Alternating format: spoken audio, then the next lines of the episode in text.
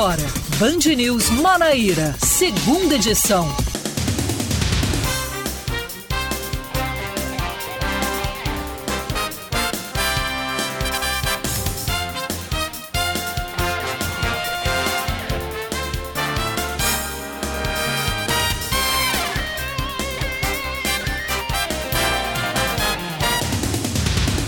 Agora são 5 horas e 4 minutos em João Pessoa, 5 e 4 na Paraíba. Boa tarde para você ouvinte que está sintonizado aqui na Band News FM Manaíra.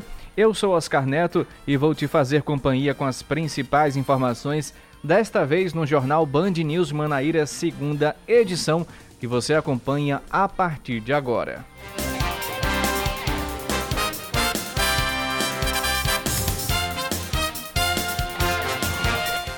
Com 88% de ocupação nas UTIs, a cidade de João Pessoa está em situação de alerta crítico para internações pela Covid-19. Segundo a Fiocruz, ao todo são nove unidades de, da federação e 15 capitais que ultrapassaram o patamar de 80% de leitos de terapia intensiva para Covid ocupados no SUS. A fundação classifica como fora da zona de alerta os estados e capitais com menos de 60% dos leitos ocupados. Quando a taxa atinge 60% ou mais e fica abaixo dos 80%, o alerta é considerado intermediário. Acima de 80%, a situação é considerada de alerta crítico. A Fundação PB Saúde publica hoje no Diário Oficial do Estado o edital de convocação dos aprovados no concurso da instituição que foi homologado ontem. Com isso, foram chamados seis, chamadas 606 pessoas para ocuparem cargos de nível médio, técnico e superior. De acordo com o diretor superintendente da Fundação, Daniel Beltrame, o número de convocados supera o quantitativo previsto no edital para contratações imediatas, que era de 326. Com essa convocação, abre-se o período para envio dos documentos necessários para admissão e também posse nos cargos. As provas do concurso público da Polícia Civil da Paraíba começam a ser aplicadas depois de amanhã. Ali, é, são 95 mil candidatos inscritos para os exames a serem realizados neste domingo e no próximo dia 20 em João Pessoa e também Campina Grande. As provas de depois de amanhã vão ser para os cargos de delegado e peritos oficiais. No dia 20, o exame é destinado aos cargos de técnico em perícia, papiloscopista, necrotomista, escrivão e também agente de investigação.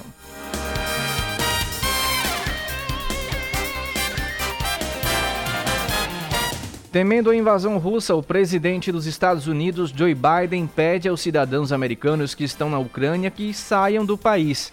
Em declaração à NBC News, Biden citou a quantidade de soldados russos que estão posicionados na fronteira e afirmou que as tensões podem aumentar rapidamente.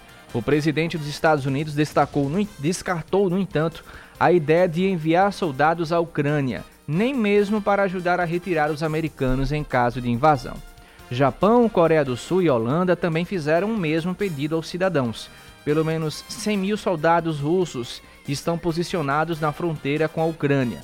A Rússia, no entanto, nega que vai invadir o país. Os times paraibanos entram em campo neste fim de semana pela Copa do Nordeste e pelo Campeonato Estadual. Pelo Nordestão, amanhã às quatro da tarde no Almeidão, em João Pessoa, o Botafogo recebe o Atlético de Alagoinha. No domingo, às três da tarde, o Campinense enfrenta o Floresta, no interior cearense. E no Marizão, às quatro, o Souza recebe o Sergipe. Já pelo Paraibano, amanhã, o 13 recebe o CSP no Amigão em Campina Grande. E no domingo, São Paulo Cristal e Atlético de Cajazeiras se enfrentam em Cruz do Espírito Santo. Band News. Tempo.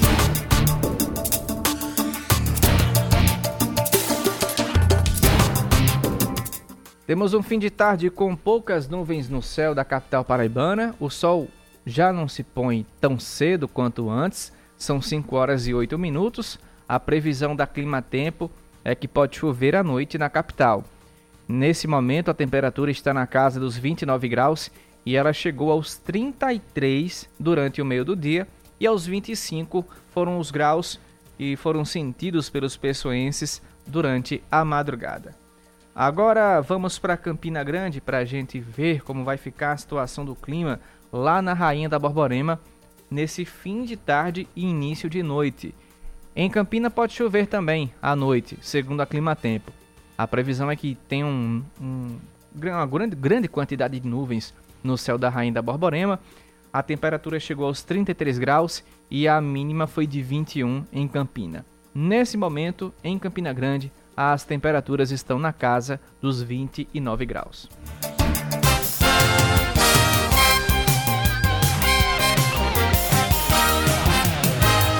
5 horas e 9 minutos, um pouco mais tarde, é hora do ouvinte participar conosco com a mensagem, com a sua participação.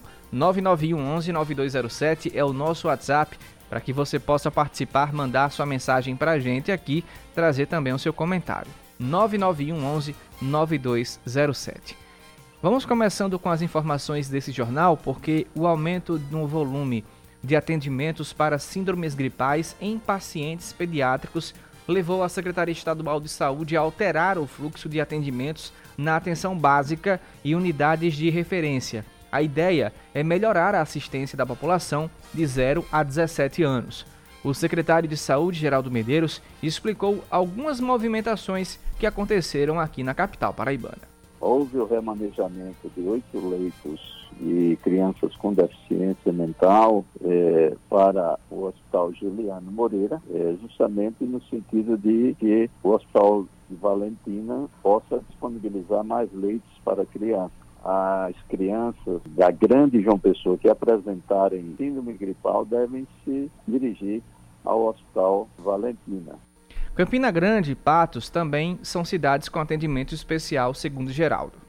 Em Campina Grande já existe o Hospital da Criança e do Adolescente, que é o hospital de referência para síndrome gripal em crianças, e em Pato, o Hospital Infantil Noal do Leite, que também já é direcionado para atender crianças com síndrome gripal. Geraldo ainda ligou o sinal de alerta para os próximos picos de incidência no público geral que devem aparecer aqui no estado? Nós já alertávamos desde o início de janeiro que ocorreria um incremento no número de casos novos diários e, infelizmente, o pico de incidência ainda não foi atingido. Nós teremos é, o pico de incidência de casos novos diários no final deste mês e, na segunda quinzena de março, o pico de incidência de óbitos, infelizmente. A orientação da secretaria é que as crianças com sintomas da Covid, como febre, fadiga, coriza e tosse, devem buscar, em primeiro lugar, a unidade básica de saúde, onde serão avaliadas a necessidade de ser encaminhada para a unidade de pronto atendimento. E ainda sobre esse assunto, os baixos números de crianças vacinadas na Paraíba contra a Covid têm preocupado pediatras aqui no estado. A repórter da TV Pan de Manaíra, Joana Brito, tem mais informações. Boa tarde, Joana.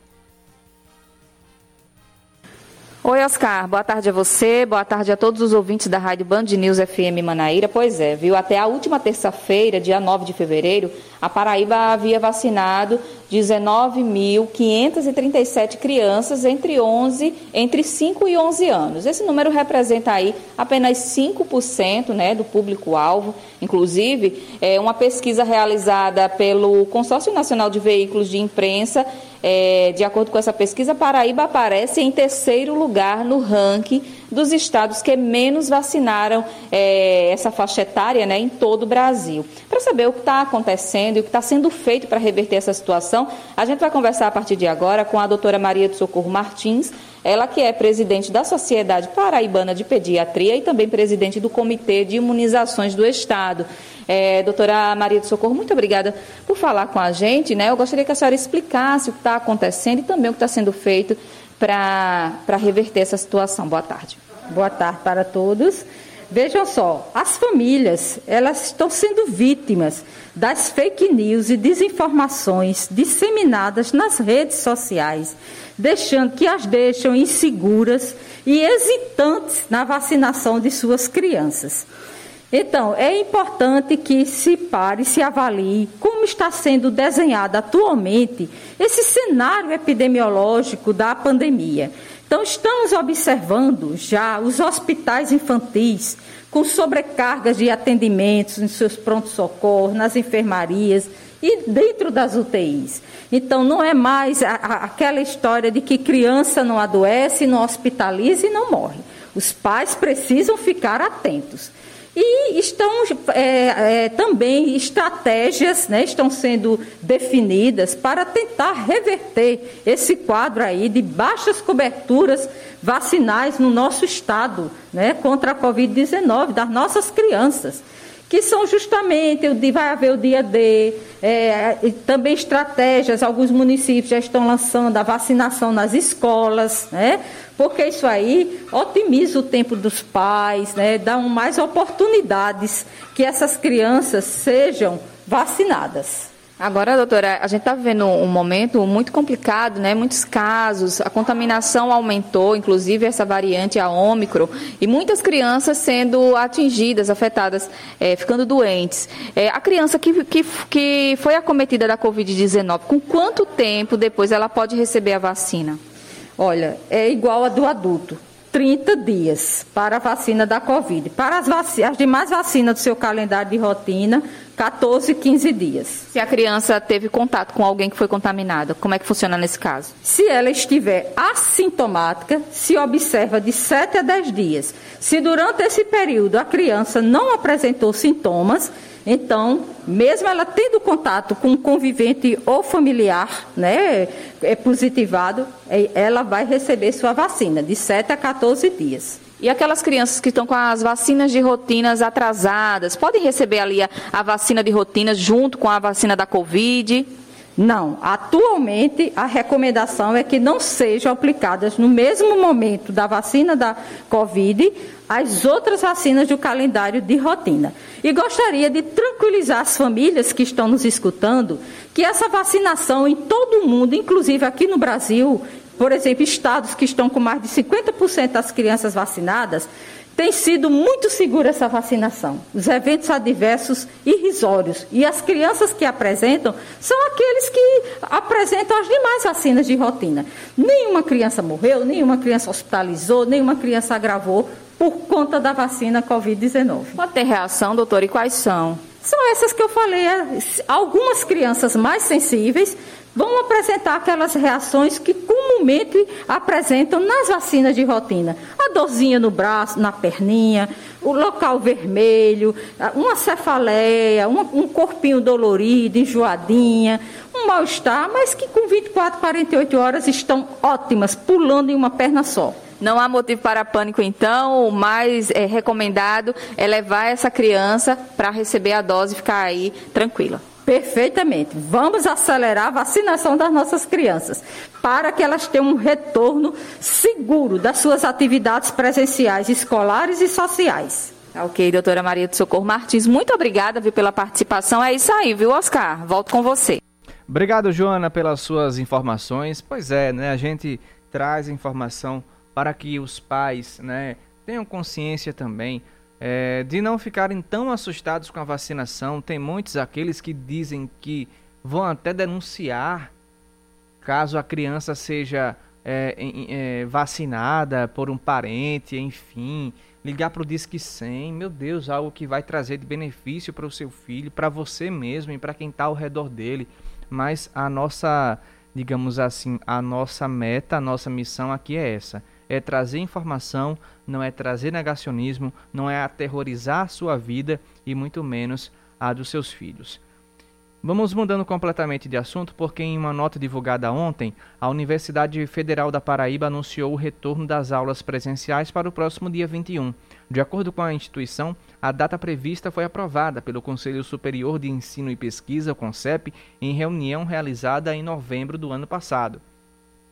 O professor e secretário-geral da Associação dos Docentes da UFPB, Edson Franco, falou em nome do grupo e se posicionou de forma contrária a esse retorno. Voltar nesse momento com o bico de Covid para nós demonstra insegurança, ademais também pelo fato de que nós não somos mais jovens, nós não temos mais 20 anos, nós somos pessoas de 20, 30 anos, nós somos pessoas da, é, na, na, situação de meia idade, né? então nós temos sim esse, esse, essa insegurança. Né? Na atual conjuntura, da forma que estão sendo é, mostrados os dados, nós somos somos contrários ao que foi, foi marcado para o dia 21 como retorno. Ele aproveitou também a oportunidade para indagar se a federal vai mesmo ter a capacidade de disponibilizar todo o suporte às medidas de segurança. Vai, vai ter álcool gel em todas as salas? As máscaras que vão ser, vão ser disponibilizadas, as máscaras 95 para os professores? Então, são essas questões que precisam ser dirimidas, resolvidas, deixar bem claros. Vai ter capacidade de atender a todos os professores? O número de pessoas que circulam numa universidade funcionando normalmente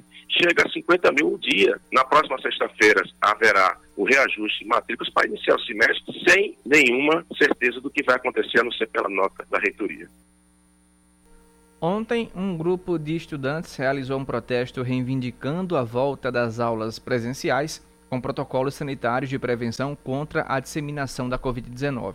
E hoje, na cidade de Catolé do Rocha, no sertão paraibano, alunos da Universidade Estadual da Paraíba também realizaram um protesto, eh, também com essa mesma pauta, pedindo a volta das aulas presenciais.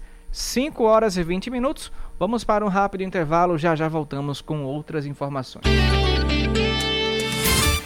Você está ouvindo Band News Manaíra, segunda edição.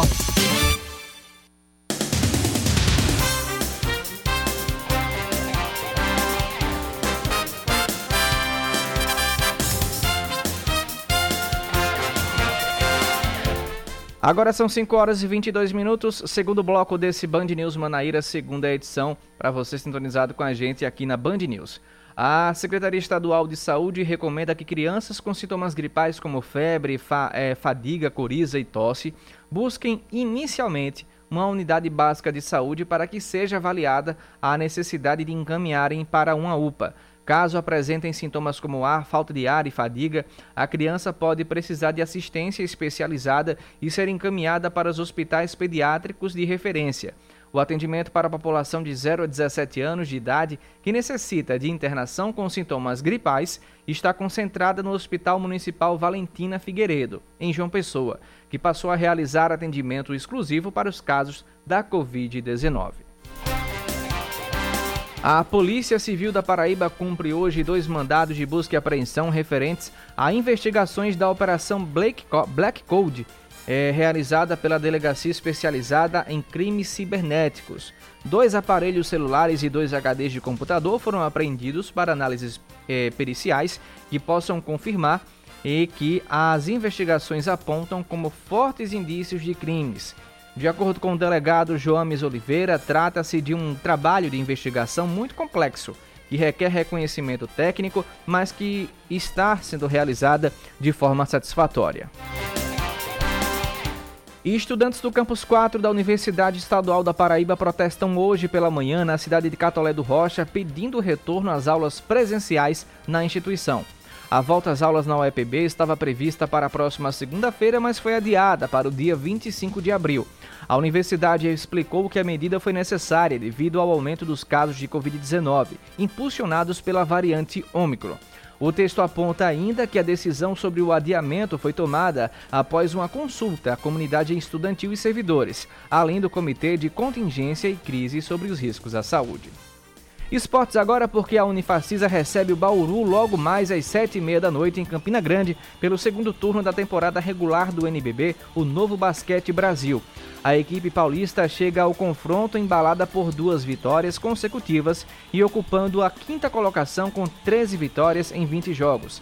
Em sexto, com 11 vitórias com, em 19 partidas, o time paraibano não deve ultrapassar o Bauru nesta rodada, mesmo que vença o confronto. No primeiro turno, jogando em casa, o Bauru venceu a Unifacisa por 84 a 68. 5 e 25, o resultado das provas do Enem já foram divulgados desde a última quarta-feira.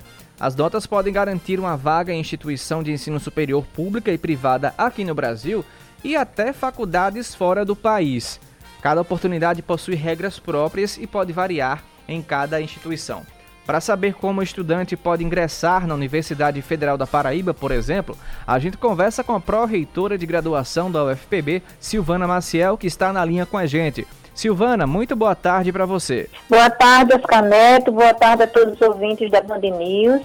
Né, então, falar um pouquinho sobre esse cadastro, né, da importância do SISU né, na vida dos, dos brasileiros e da importância para poder entrar na universidade. Pois bem, Silvana, é, de acordo com o último cadastro em relação a esse de agora, teve alguma alteração nessa, nessa, nessas inscrições do SISU para a UFPB? Alguma mudança para que as pessoas possam ficar atentas? Então, é, nesse novo cadastro, né, nós vamos ter 2.625 vagas para todos os cursos da UFPB em todos os campos e vamos ter o cadastro novamente online, da mesma forma como aconteceu do ano passado. Então, os candidatos eles devem ficar atentos ao edital. O, é, a partir do dia 23 de fevereiro, a UFPB vai dar início ao cadastramento dos alunos que fizeram a sua inscrição né, no SISUMEC, que eles têm agora no período de 15 a 18 para fazer a inscrição no SISUMEC. Então, a partir do dia 23, a UFPB vai estar cadastrando os novos alunos. Pois bem, estamos no dia 11, então daqui a 12 dias é que vão começar é, é, essa, essa, essa temporada, esse período para os cadastros. O que é que os estudantes precisam ter em mãos na hora de fazer esse cadastro para que, digamos assim, não perca a viagem ao acessar o computador, digamos assim? Isso, então, é importante que eles possam ter toda a documentação e comprovação né, da, documento de identidade, né, a questão do, da conclusão do ensino médio, é, toda a documentação. É importante que eles possam até acessar né, o, o anterior, né, o edital anterior do ano anterior, que está lá na, no site da PRG, para que eles possam verificar. Porque os alunos que são ampla concorrência, eles precisam colocar determinada documentação. Uhum. Os alunos que são cotistas, né, ele precisa ter uma outra documentação. Então, tudo isso ele precisa estar tá antenado, verificando, para que eles possam já deixar tudo separado. É, como vai ser tudo digitalizado, é importante que eles já consigam digitalizar essa documentação para quando o edital for lançado e eles tiverem, a partir do dia 23, eles já começarem, então, a cadastrar a sua documentação, para que não tenha nenhum erro. Né? O cuidado também é ao colocar os documentos de identificação, que tenha, que tenha a parte da frente e de trás, eles têm que colocar as duas partes, uhum. né? Então tem que ter todo esse cuidado. Certo, muito se fala, é, Silvana, no passaporte da vacina, mas para o ato da inscrição, vai ter também que ter esse, esse, esse comprovante ou isso ainda não faz parte dos planos da UFPB nesse momento? Não, ainda não faz parte dos planos da UFPB, né, mesmo porque todo o cadastro vai ser online, uhum. os alunos não precisam se deslocar né, para, para o UFPB. Nós temos inscritos de todo o Brasil, né, então é, há uma facilidade através desse cadastro online, então isso é muito importante. Uhum. É importante também que eles coloquem o e-mail correto lá no SISU, porque esse e-mail cadastrado no SISU que a UFPB utiliza para o cadastro deles também, para que eles recebam todas as informações. Importante. Então é importante que eles estejam antenados a isso também. Geralmente, é, esses prazos bom, vai começar dia 23. Mas qual é o prazo final para essas inscrições, para que as pessoas também não relaxem? Ah, dia 23, chega aí o carnaval que não vai ter, mas muita gente vai viajar, vai aproveitar, enfim. Mas qual é a data final para o encerramento dessas inscrições? Então, o último dia vai ser o dia 8 de março, mas não é, corri é corrido até o dia 8. Uhum. Então, é importante que eles fiquem atentos aos prazos, porque, por exemplo, nós vamos ter cadastramento dia 23, 24 e 25, né? Depois a gente vai ter o carnaval, Isso. o cadastramento fica suspenso, aí depois tem retificação de documento, tem as pessoas que, que é, tiveram atrasadas.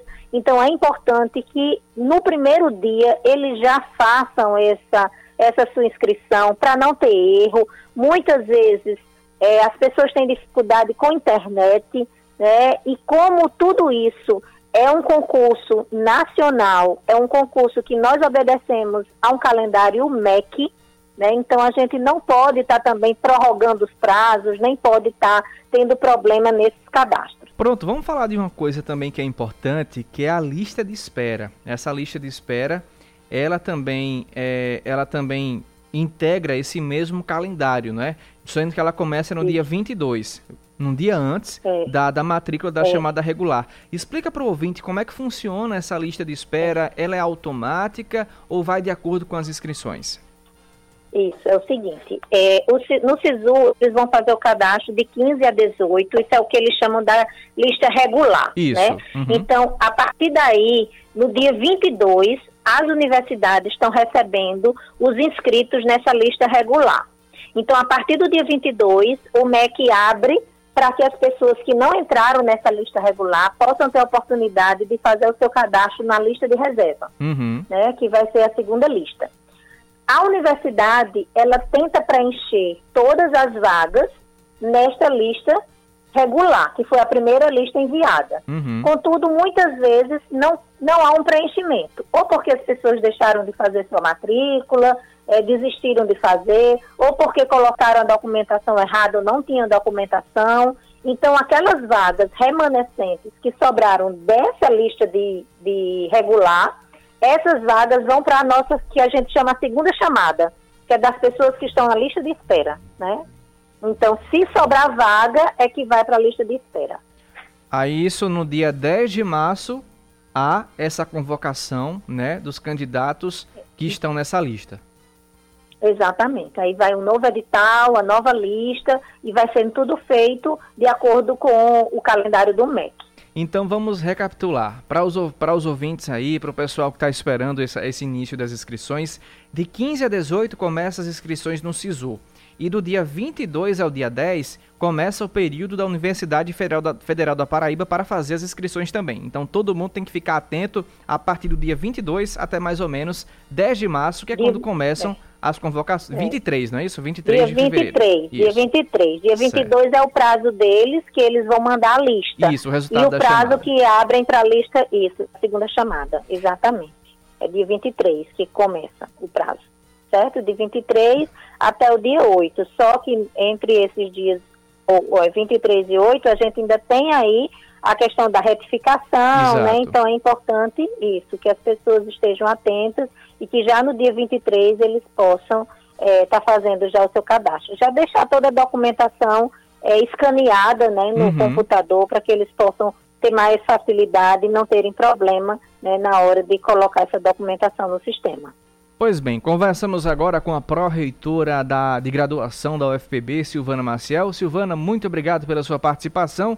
Até uma próxima e um bom fim de semana. Eu eu que agradeço, igual tudo de bom, Caneta, e aí o FPB está sempre à disposição para maiores esclarecimentos. Agora são 5h34, o governo da Paraíba criou na última quarta-feira uma comissão que vai estudar a implantação do plano de cargos, carreira e remuneração da Polícia Civil.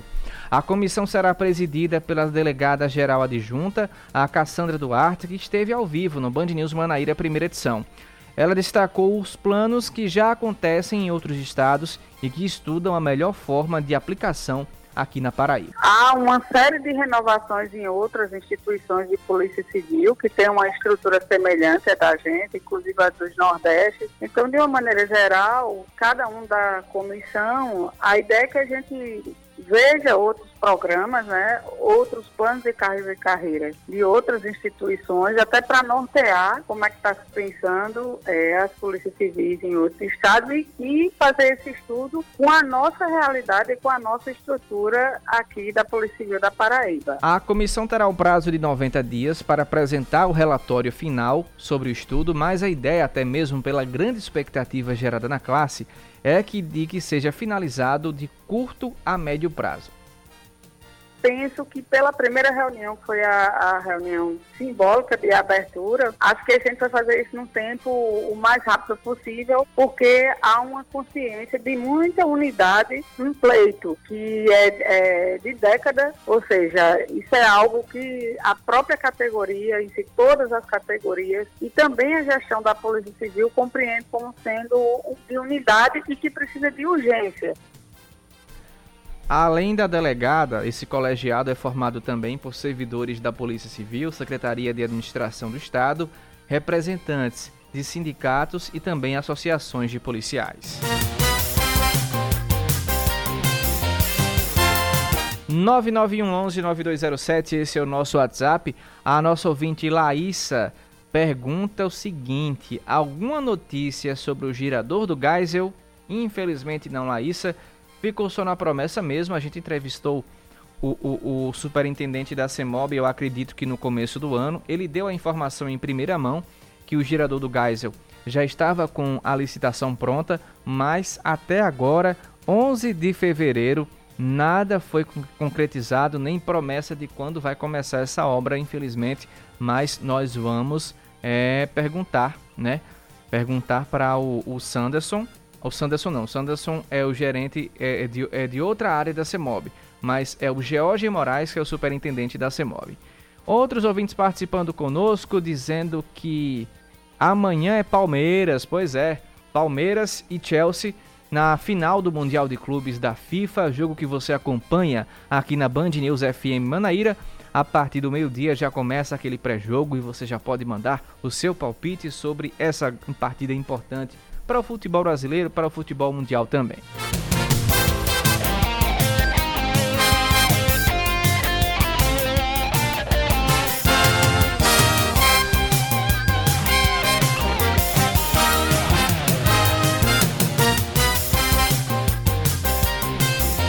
Agora 5h37, as provas do concurso da Polícia Civil da Paraíba acontecem nesse domingo. O concurso está oferecendo 1.400 vagas. Para tirar as dúvidas sobre o certame, nós conversamos agora com um dos membros da comissão do concurso, o delegado Hugo Lucena. Hugo, seja muito bem-vindo aqui à Band News. Boa tarde para você. Boa tarde, boa tarde. O prazer é nosso de estar Vamos aqui. Lá. Hugo, já está tudo pronto para o concurso, já que essa semana a gente acompanhou é, que teve um liminar liberando esse concurso. Muitos concurseiros ainda ficaram, digamos que preocupados, mas hoje, sexta-feira, agora 5h38, concurso mantido para o próximo domingo, não é isso? Correto, mantido, tudo certo, cronograma conforme o previsto. E nosso, nosso trabalho agora é com a parte da segurança, né? é, combate a fraudes, prevenção a fraudes e garantir a segurança do certame. Vamos lá. Como é que deve funcionar esse esquema de aplicação de provas nesse domingo, dia 13? Correto. Nesse domingo, a prova ocorrerá à tarde, certo? É, será aplicada para os cargos de delegado e peritos, todos os peritos, inclusive os químicos né, que estiveram aí envolvidos naquela questão judicial que está superada. As provas ocorrerão, é, as começarão às 13 horas e terão duração de 5 horas, vão até às 18 horas.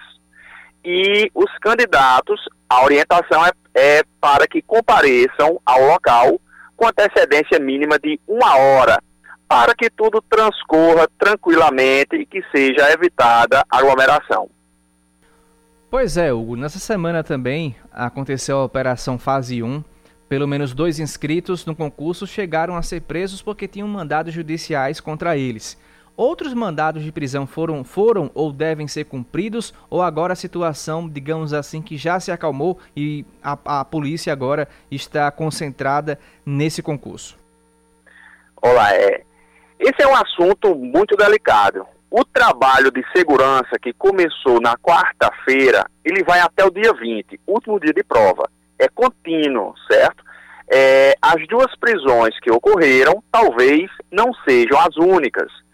É, a polícia está diligenciando o tempo todo, estamos atentos né, a todos os, os inscritos no concurso e, e outras questões, né, outras prisões poderão ocorrer, inclusive em flagrante.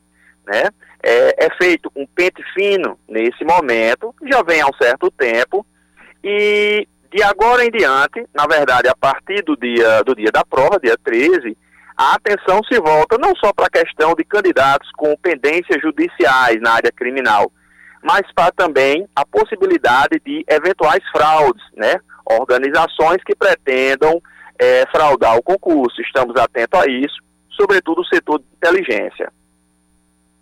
Vamos lá para as regras se os candidatos precisam ficar atentos. Muita gente é, tem dúvidas sobre o uso de máscara também, sobre a questão do passaporte da vacina. Quais são as regras que as pessoas devem ficar atentos de o que levar na hora de fazer a prova? Correto, né? Primeiro, material para realizar a prova. O candidato deve comparecer munido do cartão de inscrição, do RG e de caneta esferográfica preta em material transparente, certo? Isso é exigência do edital. É, com relação à biossegurança, o edital, certo? Edital número 9, salvo engano, que está lá no site da Sebrasp, ele dá todas as orientações necessárias. Dentre as várias medidas, o candidato deve comparecer usando máscara descartável de tecido, de pano, né? É vedado o uso de máscara de acrílico.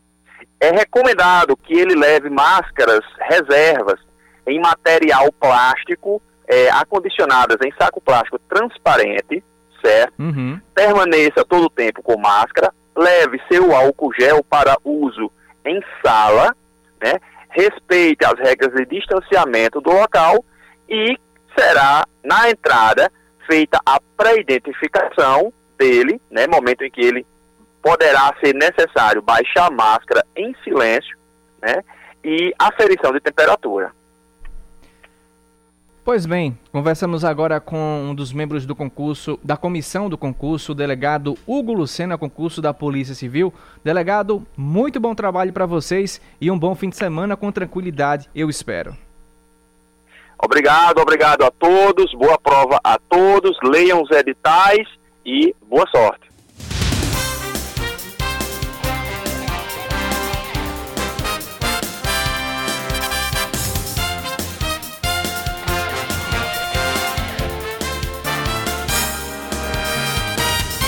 Agora 5 horas e 44 minutos em João Pessoa. Últimas informações do Band News Manaíra, segunda edição desta sexta-feira, 11 de fevereiro de 2022. O Hospital Pronto Vida está com 90% de ocupação nos leitos de enfermaria e 90% nos leitos de UTI. Uma fiscalização do Conselho Regional de Medicina também constatou que a unidade hospitalar realiza exames complementares com laboratório de análises clínicas, ecocardiograma, eletrocardiograma, gasometria, radiografia e ultrassom. O hospital foi criado em 2020 para dar suporte aos pacientes com Covid-19 em João Pessoa. Atualmente não possui pronto atendimento, recebendo pacientes vindos da regulação. Essa semana, o, o Conselho Regional de Medicina, o CRM, iniciou aí vistorias nos hospitais referências da Covid-19 aqui na Paraíba. Está em vigor a exigência do passaporte da vacina na entrada de agências bancárias do município de Conceição, no sertão paraibano. O cartão de vacina também terá que ser apresentado para atendimento presencial nos órgãos municipais. No mesmo período, estão proibidas festas dançantes, apresentações artísticas e culturais, shows e similares em ambientes públicos ou privados, vaquejadas, bolões de vaquejadas, uso de sons, a exemplo de paredões e também sons automotivos. A partir da próxima segunda-feira, é, o Cine na Paraíba disponibiliza 191 vagas de trabalho em João Pessoa, Santa Rita, São Bento, Campina Grande, Bahia e Guarabira. A capital paraibana tem o maior número de vagas, com 77, das quais 10 são para pedreiros e 8 para vendedores de serviços. Em Campina Grande são disponíveis 73 vagas, sendo 9 para cozinheiro de restaurante e 5 para garçom. Das 27 vagas de Santa Rita, quatro são para o cargo de ajudante de carga e descarga e existe também disponibilidade para viagem. As demais oportunidades seguem disponíveis nos municípios de Bahia com 10 vagas, Guarabira com 3 e São Bento com 1. Esportes agora, o Flamengo é finalista pela segunda vez consecutiva da Copa Intercontinental de Basquete Masculino. O time rubro-negro dominou o Lakeland Magic e venceu o duelo pela semifinal pelo placar de 94 a 71. O Flamengo agora espera o vencedor de Zamalek SC do Egito e São Pablo Burgos da Espanha. A Copa Intercontinental de Basquete está sendo disputada no Cairo, capital do Egito. Política com Cláudia Carvalho. Cláudia fala agora sobre os desafios do PT em seus 42 anos. O Partido dos Trabalhadores completou nesta quinta-feira 42 anos. Depois de governar o Brasil por 14 anos, com dois mandatos de Lula e um e meio de Dilma Rousseff, o partido se viu na maior enrascada de sua história quando a presidente foi ameaçada de impeachment e depois tirada do poder sob a acusação de ter cometido pedaladas fiscais. Recentemente, o ministro Luiz Roberto Barroso, do Supremo Tribunal Federal, afirmou que, na verdade, não foi isso que fez Dilma cair, foi a falta de apoio político. Fato é que depois disso, o PT desceu a ladeira e viu seu principal líder, o ex-presidente Luiz Inácio Lula da Silva, ser preso junto com outras figuras de protagonismo no partido. Vieram as delações, as condenações, um escândalo de enormes proporções e o resultado de toda essa onda foi a eleição em 2018 de ultraconservador para a presidência da República, Jair Bolsonaro. Naquela época, não apenas o Partido dos Trabalhadores, mas a esquerda passou por um processo de criminalização que de alguma forma ainda permanece, ainda que em proporções menores até hoje. O PT chega aos 42 anos agora com uma missão de se reconstruir.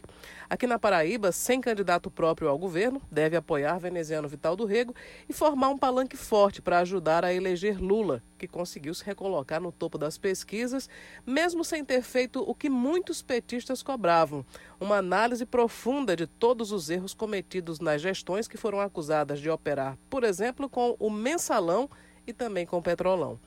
Dividido, o PT da Paraíba também vai lutar para se manter com assento na Câmara Federal e na Assembleia Legislativa. Para a Câmara, Luiz Couto e Estela Bezerra entram na briga pela vaga federal, que hoje é de Frei Anastácio.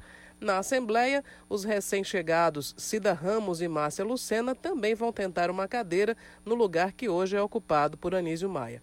Ricardo Coutinho ainda é uma incógnita por causa de sua inelegibilidade, mas ele pontua bem e lidera as pesquisas e, se conseguir registrar a candidatura, será um reforço e tanto num eventual retorno de Lula à presidência da República.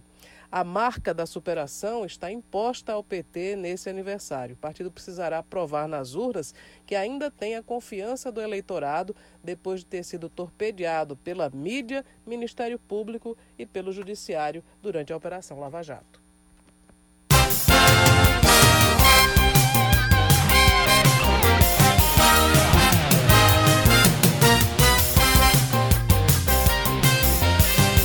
Nosso ouvinte José mandou mensagem para a gente aqui com um link dizendo o seguinte: Juízes recebem 820 mil reais em apenas um mês e o CNJ, Conselho Nacional de Justiça, acha isso normal.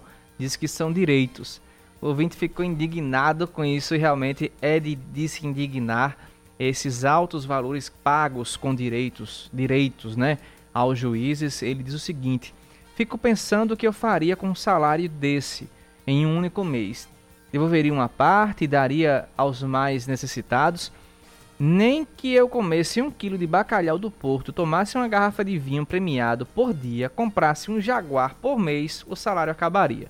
Será que eu seria feliz sabendo que milhões passam fome? Será que eu teria feito por merecer tamanho salário? José, eu deixo a sua pergunta no ar, para o ouvinte também participar. 820 mil reais por mês, no caso, num único mês. O que é que o ouvinte faria com isso? Realmente, será que é necessário? Será que isso é, é, é justo? Numa desigualdade social tão grande que esse país vive, um juiz receber numa lapada só, em um mês, em direitos, seja décimo terceiro, férias, um terço de férias, não sei. E além de tantos benefícios que se recebem, é complicada a situação. São 5h51.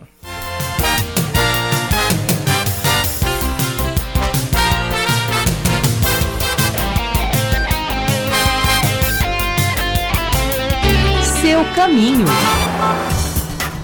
Tem fluidez constante na Avenida José Fataveira, a partir do Trevo das Mangabeiras, nos dois sentidos. Trânsito intenso, porém sem retenções de veículos no viaduto do Cristo, nos dois sentidos também.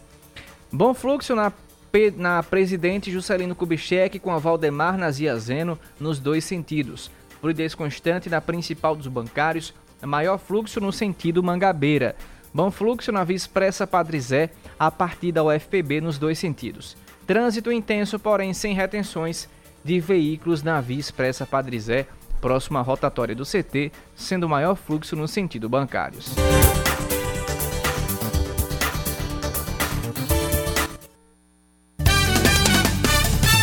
Esportes, com Ellison Silva.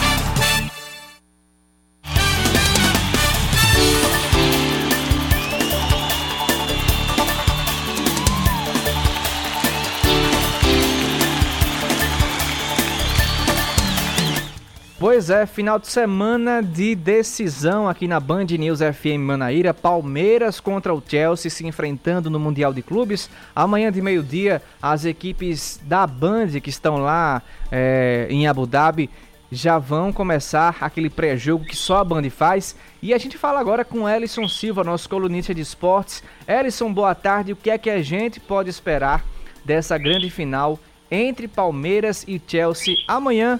A 1h30 da tarde, diretamente de Abu Dhabi. Boa tarde, Oscar. Boa tarde aos ouvintes da Band News FM Manaíra. Olha, desde faz muito tempo, acho que nos últimos 10 anos, nunca tivemos uma decisão de Mundial da FIFA com tanto equilíbrio. Acho que o Chelsea certamente é o favorito para essa partida, mas o Palmeiras não entra com muita diferença de, de poderio para essa grande decisão. Ô, não. Ellison, você relembra Corinthians e Chelsea, né, em 2012? Isso, exatamente. Exatamente. Tinha, tinha, sido campeão, tinha sido campeão da Champions League, mas tinha trocado de treinador, vinha em baixa, e dessa vez não vem em baixa, vem com o mesmo treinador, mas também vem com uma queda de rendimento muito grande. Não à toa é o terceiro colocado no campeonato inglês, uhum. mas já com 10 pontos atrás do Manchester City, que é o líder da competição. Então é um time que já tem alguns problemas de relacionamento, por exemplo, o treinador Thomas Tuchel e o principal jogador, né, o atacante Lukaku, já se desentenderam publicamente. É, o Tuchel, inclusive, nem comandou o time na semifinal porque ele estava em quarentena na Inglaterra com Covid-19. Ele chegou nessa sexta-feira em Abu Dhabi para comandar o time amanhã da beira do gramado. E o Palmeiras não, o Palmeiras está focado desde a semana passada lá, treinando, pensando só na, na disputa do Mundial. Uhum. Teve alguns jogos do Campeonato Paulista para se preparar, viajou com tempo de antecedência para se adaptar ao fuso horário, para se adaptar às condições climáticas, aos horários dos jogos, enquanto o Chelsea está disputando a Champions League, né? Vai disputar as oitavas de final da Champions League já nessa, no meio da próxima semana. Então tem que pensar certamente nessa competição que é mais importante do que o Mundial de Clubes para o Chelsea. E o Palmeiras teve jogos não importantes de um campeonato estadual, né? Então o Palmeiras chega é, com diferente do ano passado, quando teve um, um, intervalo muito curto de preparação entre a final da Libertadores e a decisão do Mundial também no Catar, quando ele, a, a, o terceiro lugar, na verdade, né, o Palmeiras acabou sendo eliminado na semifinal e disputou o terceiro lugar. Mas agora ele teve um tempo de preparação correto, inclusive o Abel Ferreira falou que os jogadores estão, além de fisicamente, tecnicamente melhores preparados, eles estão também mentalmente melhores preparados. Então, para enfrentar um adversário que não é esse bicho papão todo, o Chelsea, repito, apesar de ser favorito, acho que se, se tivesse que colocar uma porcentagem para os dois times, eu colocaria uns 60% para o Chelsea e 40% para o Palmeiras, e a gente sabe que isso aí no futebol é quase elas por elas, né? Então, cada jogo é uma história, né, Alisson? Exato, cada jogo, o jogo é jogado, quando a bola rolar, as coisas ficam muito diferentes. Eu acho que o Palmeiras tem tudo para conseguir fazer os torcedores rivais finalmente aposentarem aquela musiquinha, Oscar, porque já ganhou o Mundial, já ganhou o, a, copinha, o, a né? copinha e o Mundial está muito próximo de, de, de, ser conquistado também. Vamos fazer a ponte aérea, Alisson, aqui para João Pessoa, para Paraíba, porque amanhã também tem Copa do Nordeste e Campeonato Paraibano também. São duas rodadas aí é, que vão acontecer no fim de semana. Botafogo, eu estava conversando com o Vitor Oliveira tem que acordar, né, Alisson? Eu acho que essa, eu acho que a, a, a, digamos assim, a oportunidade é amanhã contra o Atlético de Alagoinhas. É, o Botafogo, além de tentar conseguir a sua primeira vitória na Copa do Nordeste, né, o Belo já perdeu para o CSA, empatou com o Globo em duas partidas que ele não merecia é, ter tido esses resultados necessariamente. Acho que contra o CSA poderia até ter perdido, mas não precisava ter sido um 3 a 0 Quando levou os dois últimos gols, já foram nos acréscimos, em um momento que era melhor na partida, que poderia ter empatado. E contra o Globo abriu o placar, mas aí acabou vacilando mais uma vez e, e, e não conseguiu vencer a partida. Mas além de, de, vencer a primeira no Nordestão, que é importante numa briga por uma classificação para a próxima fase, a gente lembra que são só oito jogos nessa fase de grupos, o Botafogo precisa principalmente fazer as pazes com a torcida, porque no primeiro jogo da, da temporada, jogando em casa, na quarta-feira passada contra o São Paulo Cristal, o time teve uma atuação terrível, muito, muito ruim, uma atuação não vai dar para dizer nem que é irreconhecível, porque o, o, o, time é novo, ninguém sabia, né? Mas Ellison. até o treinador disse que o, as vaias foram merecidas. Isso, é isso que eu ia falar. Foi a primeira vez que eu vejo isso acontecer, que treinador é, concordando com vaia de torcedor, né? Gerson Guzmão foi o sincerão do, da partida depois é, do jogo e até Gustavo Coutinho mesmo, o atacante, também não saiu satisfeito com o que viu em campo, não é? Para ver como é o nível, né? Que a gente sabe que principalmente aqui no Botafogo, existe muito uma, uma situação fechada de nós contra todos, todos contra, contra nós e tudo mais. E aí, para que eles admitam que críticas dos torcedores que estavam na arquibancadas foram merecidas, é porque o negócio foi realmente medonho. E eu tava.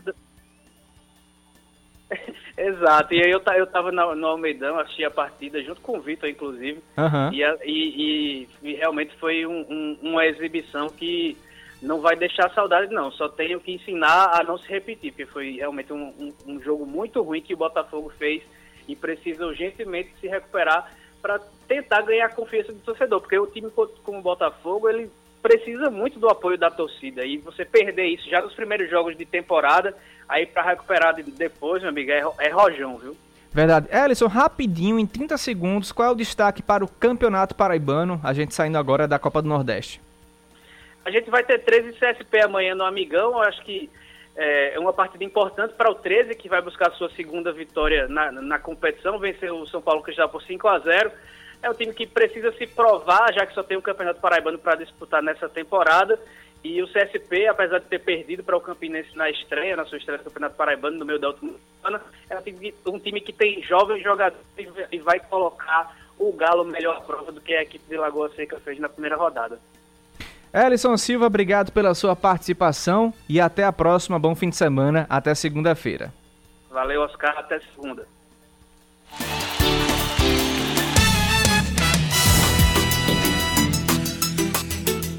Pessoal, eu só volto daqui a pouco no primeiro intervalo do É da Coisa com Reinaldo Azevedo. Você vai ficar agora com o É da Coisa, começa daqui a pouco. E eu nos intervalos estarei aqui na Band News trazendo informações aqui da Paraíba. Até já já, continue sintonizados com a gente.